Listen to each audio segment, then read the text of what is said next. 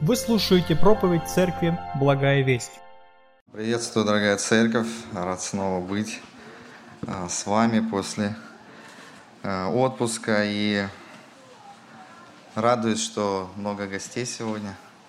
Те, кто, может быть, присоединился по трансляции или в отпуске, или кого-то по разным причинам нет. Всех вас приветствую. И сегодня будем, будем говорить об Иисусе, о котором мы сейчас слышали – мы продолжаем изучать Евангелие от Луки. Сегодня отрывок у нас 9 глава с 37 по 45 стихи. В следующий же день, когда они сошли с горы, встретило его много народа. Вдруг некто из народа воскликнул, «Учитель, умоляю тебя взглянуть на сына моего, он один у меня, его схватывает дух, и он внезапно вскрикивает и терзает его так, что он испускает пену и на силу отступает от него, от него измучив его. Я просил учеников твоих изгнать его, и они не могли. Иисус же, отвечая, сказал, «О, род неверный и развращенный, доколе буду с вами, буду терпеть вас, приведи сюда сына твоего». Когда же тот еще шел, без поверг его и стал бить, но Иисус запретил нечистому духу, исцелил отрока и отдал его отцу его. И все удивлялись величию Божию. Когда же все дивились всему, что творил Иисус, Он сказал ученикам Своим, «Вложите вы себе в уши слова эти. Сын человеческий будет предан в руки человеческие». Но они не поняли слова сего, и оно было закрыто от них – так что они не постигли его, а спросить его о всем боялись. Аминь. Вот такой отрывок, наверное, вы его не расслышали, знали, знаете. Это вот версия изложения по Луки. Проповедь я сегодня назвал «С небес на землю». А, мы с вами продолжаем изучать Евангелие от Луки. Завершается раздел а, служения Иисуса Христа в Галилее. Еще одно наставление – еще один диалог с учениками, и дальше Иисус уже будет идти э, в Иерусалим, где ожидает его Голгофа. А, более того, мы находимся еще в том разделе Евангелия от Луки, где а, очень много показано взаимоотношения Христа и его учеников. Иисус доверяет служение ученикам, и, в принципе, очень многие какие-то наставления, уроки а, Иисус дает именно ученикам. Это вот такой вот э, раздел есть, э, в котором мы сейчас с вами находимся. Э, более того, после того, как было исповедание Петра, что они почитают его за Сына Божия, Иисус стал уже прямым текстом говорить своим ученикам, что ожидает его в ближайшей перспективе. Его ожидает мученическая позорная смерть. Но ученики пока это как-то вместить не могут или не понимают, о чем речь. Что произошло до вот этой нашей истории? Давайте посмотрим на контекст. А, ученики получали власть над нечистыми духами врачевать болезнь. Они ходили по селениям, по двое, благовествовали и исцеляли, и изгоняли бесов. Не так давно, как я уже сказал, Петр – от лица учеников исповедовал Иисуса Христа, Сына Божия. А, уже прозвучали слова «отвергнуть себя», «взять свой крест», «следовать за Христом». И вот день назад, мы пишем, следующий день, когда они сошли с горы, Петр, Иаков Иоанн удостоились чести пойти с Иисусом на гору помолиться. Вы знаете, Иисус часто ходил на гору молиться. Но это был особый момент – они увидели Христа во славе на вот этой горе, которую стали называть Преображение. Очевидно, остальные ученики остались у подножия горы, они ожидали, когда вернется вот Христос с этими тремя учениками, там же остался народ. И вот после такого триумфа, триумфа славы и соприкосновения с небесами – Иисус с учениками в прямом и переносном смысле спускается с небес на землю. И тут его ожидают не только несовершенные, грешные люди, но и силы зла в виде беса, который вот овладел этим мальчиком и мучил его. Если мы посмотрим на другие тексты, еще Матфей и Марк записал эту историю, то мы увидим, что э, другие евангелисты немножко другие акценты ставят в этой истории. В частности, э, Матфей больше э, говорит о вере, точнее о слабости веры учеников, что они вот не смогли помочь этому мальчику. А Марк еще говорит тоже о вере, но добавляет больше информации о слабости веры этого отца. Помните фразу? Сколько можешь, веруй. Веруй, Господи, помоги моему неверию. Лука об этом не пишет. А, Лука опускает вот эти акценты веры и показывает немножко другие акценты, а именно он показывает смирение Христа и необходимость такого смирения для учеников. И это вписывается в общую картину, потому что вы знаете, что каждый евангелист, он как-то по-особому представляет Иисуса Христа. Если Матфей представляет его как царя, а, Иоанн как Бога, то Лука представляет Христа как Сына Человеческого. То есть тот, кто смирил себя, тот, кто стал такой же, как и мы, человеком. Таким образом, Лука повествует нам историю, акцентируя внимание на смирении, служении Иисуса и ожидание Иисуса такого же смирения от своих учеников. И в нашем отрывке Лука показывает, во-первых, что сама жизнь Христа была наполнена смиренным служением грешникам. Во-вторых, что апогеем смирения Христа будет Голгофская жертва. И в-третьих, что без смирения – учеников, а в лице их, и это касается нас, без смирения учеников ждет разочарование и поражение. Вот такие три мысли, о них мы сегодня порассуждаем. Итак, смотрите, только что Иисус соприкоснулся с небожителями в лице Моисея и Илии. Это было чудесное преображение. В таком прославленном виде ученики Христа еще не видели – и при этом, опять же, обратите внимание, только Лука обращает внимание на смысл беседы.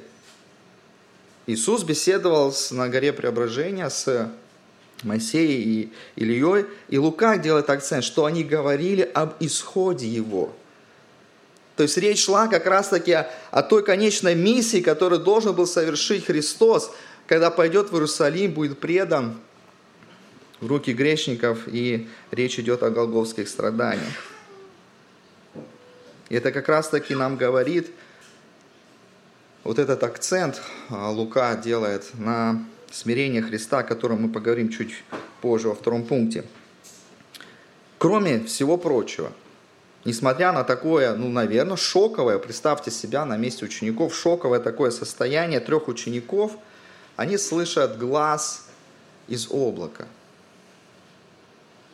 который немножко отличался от того голоса, от того фразы, которая была при крещении. «Сей есть Сын мой возлюбленный, его слушайте». То есть в, этой, в этом месте вот эти три ученика, это к ним был глаз, в том числе повествующий о том, что вот это Христос, мой Сын возлюбленный, голос, да, с облака звучал, его слушайте – прислушайтесь тому, о чем он говорит. И представьте, под каким впечатлением ученики возвращались с горы. Это было настолько, наверное, потрясающе, великолепно, что они ничего не рассказали другим ученикам. Хотя другие евангелисты говорят, что такая была просьба от самого Иисуса, что пока он не будет прославлен, вот эту информацию об этом чудесном преображении скрыть. И наверняка Петр, Иаков, Иоанн, они почувствовали свое какое-то привилегированное положение, ведь только они удостоились этой чести увидеть Христа в таком виде. И обратите внимание, сразу же, после окончания вот этой истории, которую мы с вами прочитали, Евангелист Лука в 46 стихе пишет, «Пришла же им мысль, кто был из них бы больше». Да, Лука не уточняет, кому эта мысль пришла. Но соперничество в рядах учеников возникло. Они претендовали на высокое положение в Царстве Христа, но вот только они в одном ошиблись. Во времени вместе. Поэтому Иисус показывает собственным примером, в чем заключалась его миссия и что он ожидает от своих учеников. Поэтому, во-первых, мы видим, что жизнь Христа наполнена смиренным служением грешникам. Христос ходил на гору молиться. Да, в этот раз было все по-особенному. И вот он спускается с горы, и тут ждет его толпа. И понятно, что вот из тех людей, которые ожидали Христос, ведь они знали, что Христос на горе, тут вот и часть его учеников, да, 9, да, 9 осталось, трое там. Значит, Христос сейчас придет, спустится, они его ждут. И у каждого были свои ожидания. Кто-то, может быть, хотел послушать мудрость Христа. Может быть, кто-то нуждался в исцелении. И вот молчание толпы нарушает один голос. Это Отец. Это крик отчаяния. И отец пытается подобрать аргументы, почему Иисус и всей этой толпы должен уделить внимание именно ему, его проблеме. 38, 39, 40 стихи нам говорят, «Вдруг некто из народа воскликнул, «Учитель, умоляю тебя взглянуть на сына моего, он один у меня». Вот первый аргумент. Его схватывает дух, и он внезапно вскрикивает и терзает его так, что он испускает пену и на силу отступает от него, измучив его. Это второй аргумент. Иисус, у меня очень серьезная проблема с моим сыном. Это не просто влияние беса, он его мучает, мучает до вот просто изнеможения, до угрозы жизни. Это второй аргумент. И 40 стих. «Я просил учеников твоих изгнать его, и они не могли». Христос, я уже обратился за помощью, обратился к ученикам твоим. Они не помогли. И вот поэтому я обращаюсь к тебе.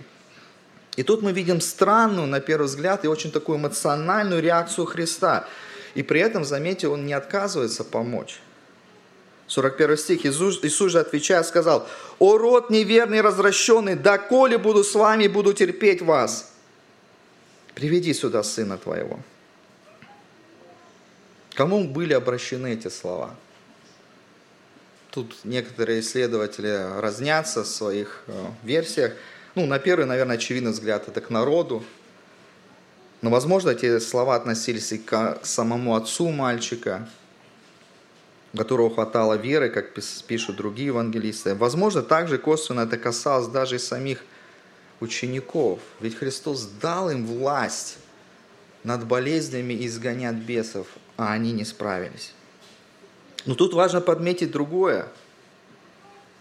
Еще буквально несколько часов назад, может быть, еще сутки не прошли, Христос был в присутствии своего святого Отца и пророков. Он был в прославленном состоянии. И теперь ему снова надо было погрузиться в мир людей, где царит грех и проклятие греха. То, что противно его святой, безгрешной природе, снова окружает его. И вот этот возглас Христа, он показывает, насколько сложно было святому, непорочному Христу находиться вместе полного мерзости, нечестия вот этого греха. Он должен был терпеть постоянно соприкосновение с грехом и его последствиями. И что делает Христос? Он помогает. Он исправляет. Он приносит шалом в семью, где царил хаос, разруха от прямого действия бесовских сил. И знаете, наверное, возможно, только в вечности мы поймем, что стоило Христу жить и служить вот в этом грешном мире. И знаете, среди нас есть люди, которые подобно Христу служат там, где просто находиться противно. Я поражаюсь людям, которые служат бомжам, или служат беженцам, которые после того, как они провели там недели в подвалах, иногда пахнут и выглядят хуже бомжей. Или когда братья наши и сестры идут в тюрьмы к заключенным, к убийцам, к насильникам, чтобы облегчить их страдания, чтобы там рассказать благую весть. Или те братья и сестры, которые служат в хосписах, или ухаживают за лежачими больными. Знаете, одно дело поменять подгузник своему ребенку или помыть горшок. И то это временное явление, дети растут. Другое же дело постоянно служить людям, которые, может, в силу своей болезни или греховного образа жизни просто буквально смердят. Знаете, полтора где-то месяца назад я работал у себя дома и порезал палец, туда попала грязь. В итоге палец стал нарывать. Мои местные способы лечения не помогли, и а, мои близкие настояли, что мне нужно идти к хирургу. Хирург сказал, да, будем резать. Ну, палец не отрезали. Ну, пришлось вскрыть гнойник, почистить, потом ходить на перевязки, потому что еще кровоточил достаточно долгое время, рана и гноилась. И когда я спросил хирурга, говорю, а насколько часто у таких пациентов, как я, у вас? Он говорит, ну, два-три в день. Я думаю, как хорошо, что я не хирург. Вот это вот с этим соприкасаться, это куча крови, это ну, не очень приятно. Но знаете, я поймал себя на мысли, что, что за эти же полтора месяца у меня и у нашей пасторской команды было несколько сложных встреч, когда нужно было вникнуть в жизнь людей, где тоже гноится. Но не тело, а душа. И знаете, как порой трудно становится на сердце после таких встреч, когда ты вот действительно как хирург пытаешься прикоснуться к душе человека, приложить способ врачевания, а человек отказывается. И ты думаешь, да как же тебе помочь?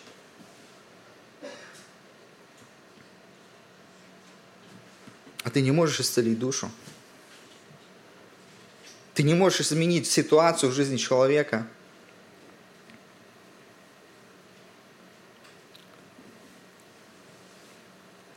И что вдохновляет служить дальше? Что вдохновляет снова встречаться с подобными людьми, с ситуациями, продолжать молиться, продолжать нести это бремя? Друзья, только пример Христа – его смиренное служение людям. Поэтому, братья и сестры, когда вы, когда вы вдруг пришли в ту точку, когда руки ваши опускаются, вы не видите результата вашего служения, возможно, никто не подошел, не сказал вам спасибо, возможно, ваше служение никто не видит, оно не публичное, никто вас в YouTube не выложит. Вспомните Христа – что ему стоило его служение в тех обстоятельствах и условиях, которых он трудился, исследовать его пример. И тут мы не можем пройти мимо того, что стало апогеем смирения Христа. Мы говорим сейчас о нашем втором пункте, где Христос остужает пыл учеников царствовать с ним тем, что говорит о своей смерти – Посмотрите на 43, 44, 45 стихи. «И все удивлялись величию Божию. Когда же все дивились всему, что творил Иисус, Он сказал ученикам Своим, «Вложите вы себе в уши слова сии. Сын человеческий будет предан в руки человеческие». Но они не поняли слова сего. И оно было закрыто от них так, что они не постигли его, а спросить его о всем слове боялись. Снова триумф. Снова победа. Снова лучи славы, которую принес Христос. Они, ученики, в этой славе тоже купаются. Мы с вами уже отмечали, что там, на горе преображения, когда Иисус встретился с Моисеем Ильей, речь шла о заключительной миссии Христа в Иерусалиме. И сейчас Христос снова говорит об этом – И это не вмещается ни в сердце, ни даже в голове учеников. Не может быть, чтобы Мессия, с кем мы собрались царствовать, вот так бесславно и позорно погибнул. Место позора, страдания, поражения в итоге, мы знаем, стало местом славы, радости и победы. И тоже известный отрывок, который записал апостол Павел, Филиппийцам 2 глава, 6-11 стих, говорит нам, что Он, речь идет о Христе, будучи образом Божиим, не почитал хищение быть равным Богу, но уничижил себя самого, приняв образ раба, сделавшись подобным человеком и по виду став как человек, смирил себя – быв послушным даже до смерти и смерти крестной. Посему и Бог превознес его и дал ему имя выше всякого имени, дабы пред именем Иисуса преклонилось всякое колено небесных, земных и преисподних. И всякий язык исповедал, что Господь Иисус Христос, славу Бога Отца. Помните, такой гимн мы поем, и там есть приспев «У креста, у креста, честь моя и слава». Там спасение, полнота и на блаженство право. А Иисус уже предупреждал учеников. Чуть ранее, 24 стих этой же главы сказано, «Ибо кто хочет душу свою сберечь, тот потеряет ее, а кто потеряет душу свою ради меня, тот сбережет ее». Совсем недавно прозвучали эти слова, ну как они не вписывались в представление учеников? Но Христос сам следовал этим словам. Один из самых ключевых отрывков всего Евангелия от Луки, который передает тему Евангелия, тему благовестия и спасения, записано в 19 главе 10 стих. «Сын человеческий пришел взыскать и спасти погибшее». И эту же идею в других Евангелиях, например, Марк, 10 глава, 45 стих, раскрывает немножко и более ярко. Ибо и Сын Человеческий не для того пришел, чтобы Ему служили, но чтобы послужить и отдать душу свою для искупления многих. То, чему учил Христос, Он так и жил. И для Христа смирение – это безраздельная преданность своему Отцу и подчинение Его воле вплоть до самой крестной смерти. О чем мы с вами прочитали – в отрывке послания к филиппийцам. Для нас смирение – это безраздельная преданность Христу и подчинение Его воле вплоть до нашей с вами смерти. И кажется, знаете, что это громкие слова, какие-то лозунги. Сейчас ничто не угрожает, не угрожает нам нашей жизни. Никто нас не гонит, никто не сажает в тюрьмы за то, что мы исповедуем нашу веру – Братья и сестры, но мы каждый день, и, возможно, сегодня утром, сталкиваемся с ситуациями, где мы, зная четко, ясно волю Божию о том, как нам нужно поступить, почему-то поступаем совсем наоборот.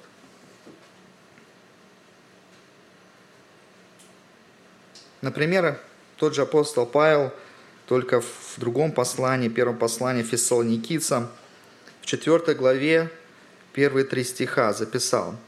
«Засим, братья, просим и умоляем вас Христом Иисусом, чтобы вы, приняв от нас, как должно вам поступать и угождать Богу, более в том преуспевали. Ибо вы знаете, какие мы дали вам заповеди от Господа Иисуса. Ибо воля Божия есть освящение ваше, чтобы вы воздерживались от блуда». Друзья, в стремлении сохранить свой привычный, комфортный образ жизни мы часто идем на компромиссы, мы допускаем в нашу жизнь какие-то терпимые грехи, на которые закрываем глаза. А когда приходят более какие-то серьезные искушения, у нас уже и нет сил им противостоять. Друзья, друзья, нельзя быть христианином только по воскресеньям или только два часа, или во вторник вечером, когда идет домашняя или там малая группа. Или в субботу, когда у меня семейный день. Нет, мы христиане 24 на 7. Да, планка очень высока, и я не хочу сейчас задавить вас морализаторство о том, что если вы не ведете совершенный образ жизни, всех вас ждет ад. Христос-то для того и пришел. Для того и пошел на крест, для того и смирился, чтобы взять наш с вами грех и дать нам свою праведность. Без Его смерти на кресте и воскресения все наши шансы на спасение нулевые. Но мы, те, кто поверили в это спасение, в Иисуса Христа, силой Его благодати, благодаря Духу Святому, мы становимся способными вести богоугодную жизнь. И все и больше и больше преобразовываться в образ Христа. Идти вот этим путем освящения.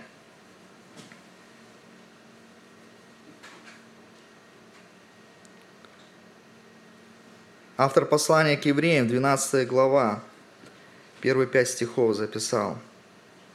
«Посему и мы, имея вокруг себя такое облако свидетелей, свергнем себя всякое бремя, запинающее нас грех, и с терпением будем проходить предлежащее нам поприще, взирая на начальника и совершителя веры Иисуса, который вместо предлежащей ему радости претерпел крест, пренебрегший посрамление, и восел одесную престола Божия. Помыслите о претерпевшем такое над собою поругание от грешников, чтобы вам не изнемочь и не ослабеть душам вашими. Вы еще не до крови сражались, подвязаясь против греха, и забыли утешение, которое предлагается вам, как сынам. Сын мой, не пренебрегая наказания Господня, и не унывай, когда Он обличает тебя.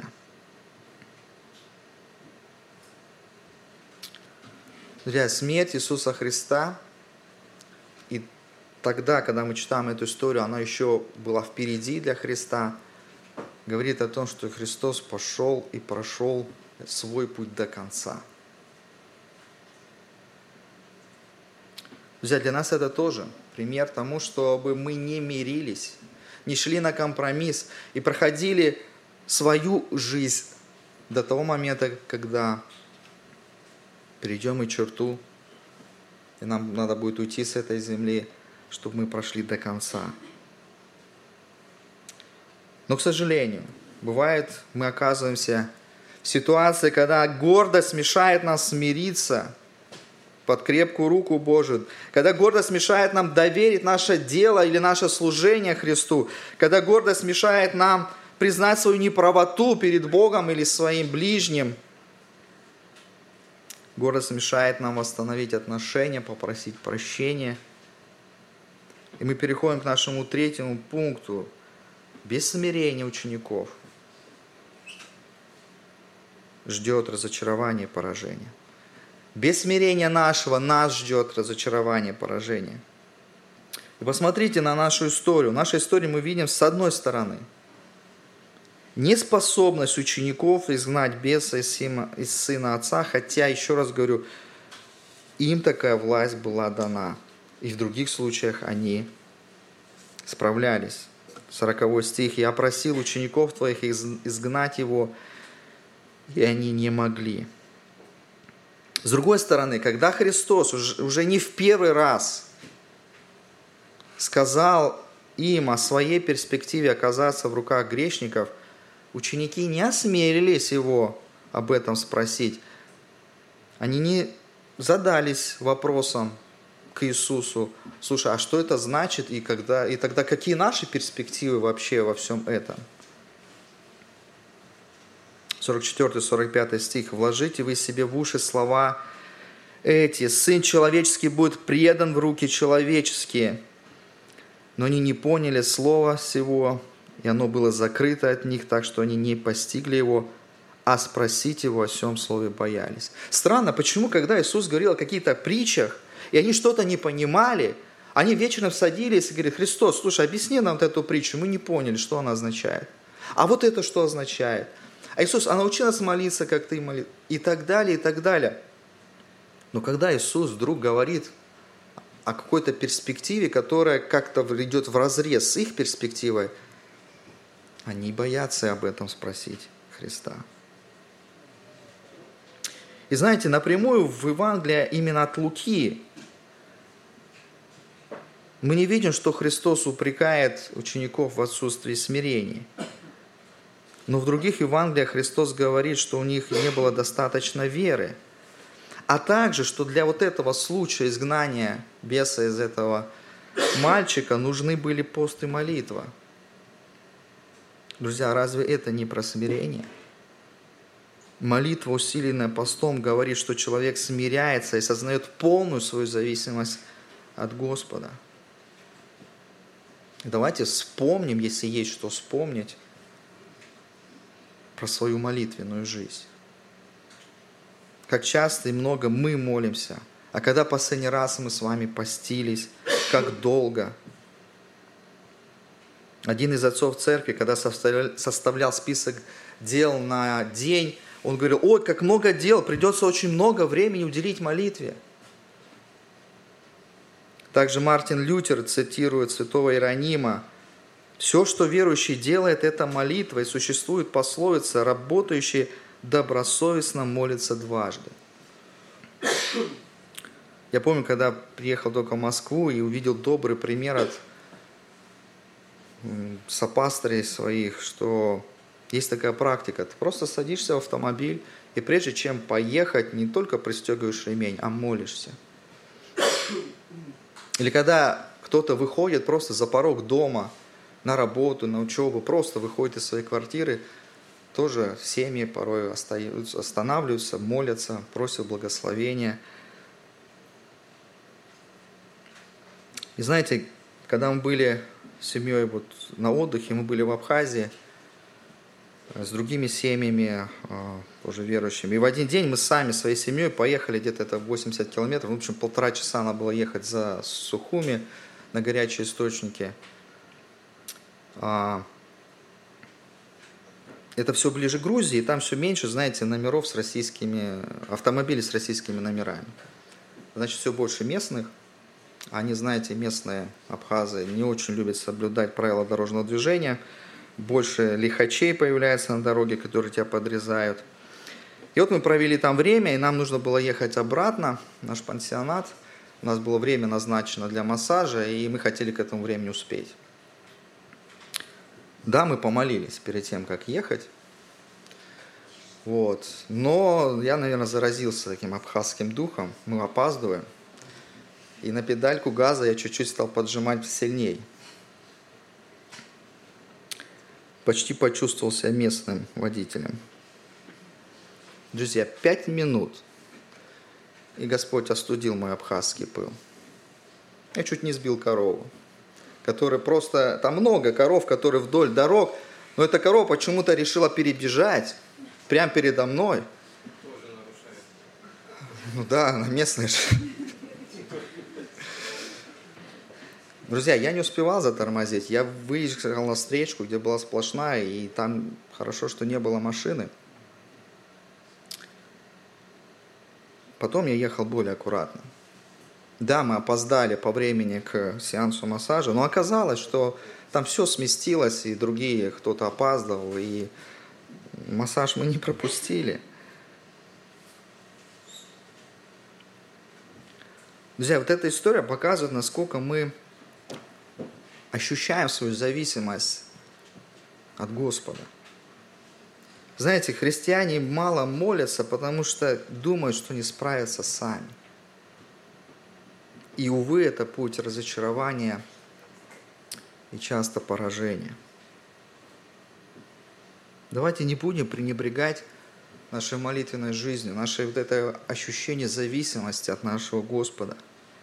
Как я слышал одну фразу, ему до всего есть дело – он хочет, чтобы его дети к нему обращались в молитве по разным вопросам.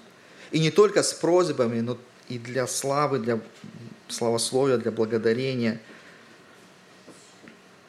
Давайте снова вернемся к ученикам. Почему же они боялись спросить Христа, что значит быть преданным в руки человеческие? И один комментатор пишет, Ученики, вероятно, склонялись к мысли, что их учитель будет продолжать творить чудеса до тех пор, пока весь народ не признает его как царя.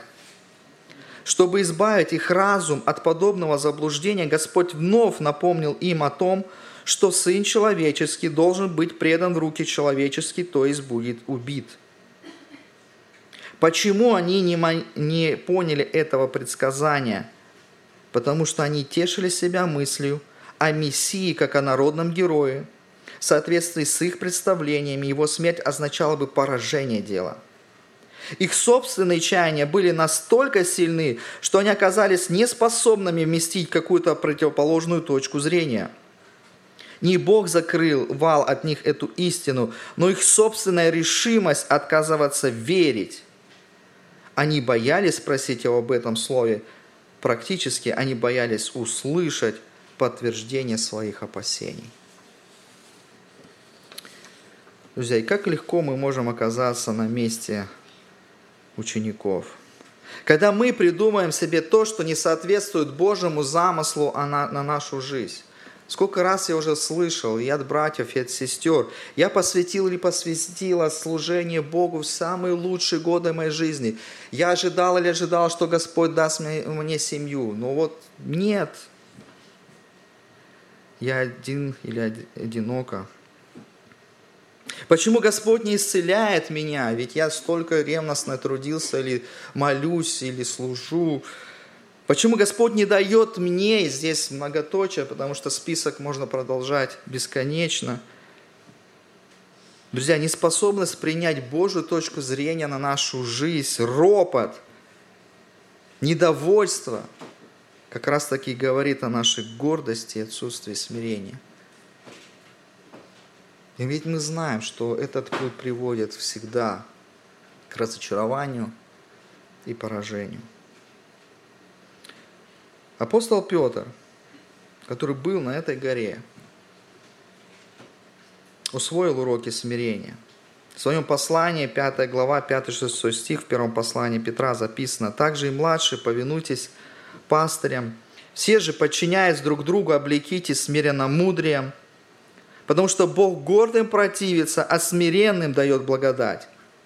Итак, смиритесь под крепкую руку Божию, да вознесет в вас свое время. Хотелось бы, чтобы вместе с Петром и мы усвоили эти уроки смирения. Друзья, таким образом, вот в этом повествовании Луки сегодня – мы увидели смирение Христа, и наше смирение, надеюсь, мы увидели в образе Его учеников. И мы увидели, во-первых, что сама жизнь Христа была наполнена смиренным служением грешников. И это означает, что мы, беря пример с Христа, продолжаем наше служение, продолжаем быть верными. У нас есть шикарный пример. Еще раз повторюсь, если вдруг что-то вот вы хотите бросить, уже опустились руки, уже все. Смотрите на Христа, как Он служил. Во-вторых, апогеем смирения Христа будет голговская смерть. Она уже произошла. Это значит, что у нас есть все средства благодати идти до конца, побеждать грех, идти путем освящения и не мириться с теми компромиссами, которые, может быть, мы допустили в своей жизни. И в-третьих, без смирения нас ждет разочарование и поражение. Нам важно обратить наше внимание на нашу зависимость от Бога. Посмотрите на свою молитвенную жизнь. Вспомните, когда последний раз вы постились.